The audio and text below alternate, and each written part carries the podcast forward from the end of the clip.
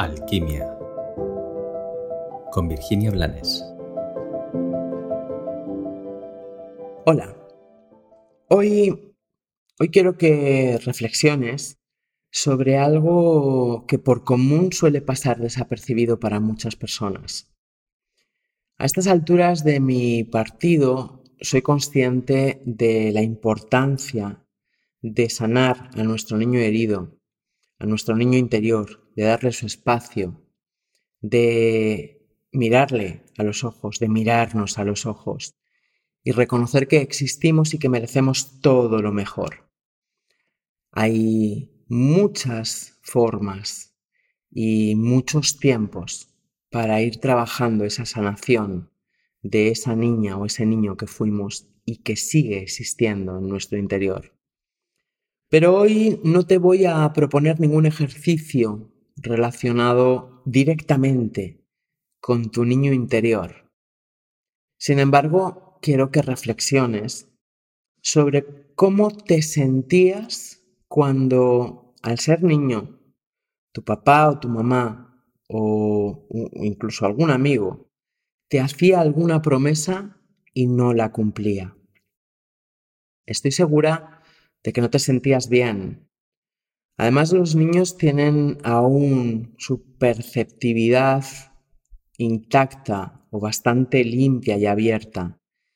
Y siempre quieren creer, pero se dan cuenta de cuando se les está mintiendo.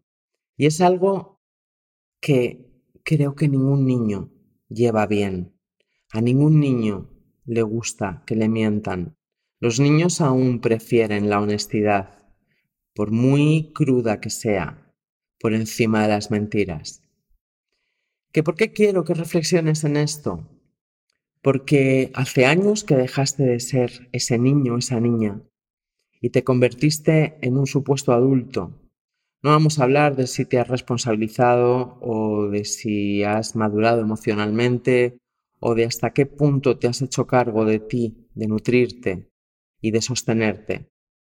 Pero sí vamos a hablar de que como adulto muchas veces te has prometido cosas o te has comprometido a concluir o a manifestar cosas.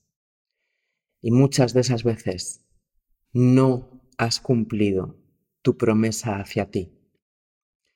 Y claro, lo fácil, lo cómodo es mirar a otro lado es hacerte loco como si nunca te hubieras dado esa promesa. O justificarte, utilizar la energía de tu ego maleducado para encontrar mil excusas que justifiquen el por qué no lo has hecho. Pero utilices la estrategia que utilices para no detenerte y mirar de frente a lo que tú te estás haciendo. Ese niño, esa niña que sigue existiendo dentro de ti, carga con la decepción, siente la decepción.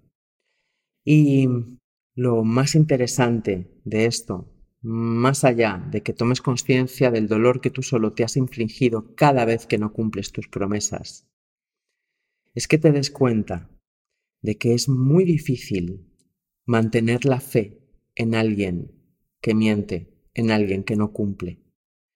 Y como tantas veces digo, los permisos que no te fueron dados, te los puedes dar tú ahora, es tu responsabilidad.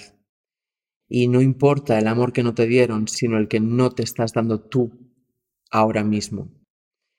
Y esta reflexión entra dentro de estas dos frases que tantas veces repito. Porque, ¿qué te va a dar la vida si tú no te das? ¿Y cómo vas a creer en la vida o cómo vas a esperar que los demás crean en ti si tú te estás decepcionando al no cumplir tus compromisos para contigo?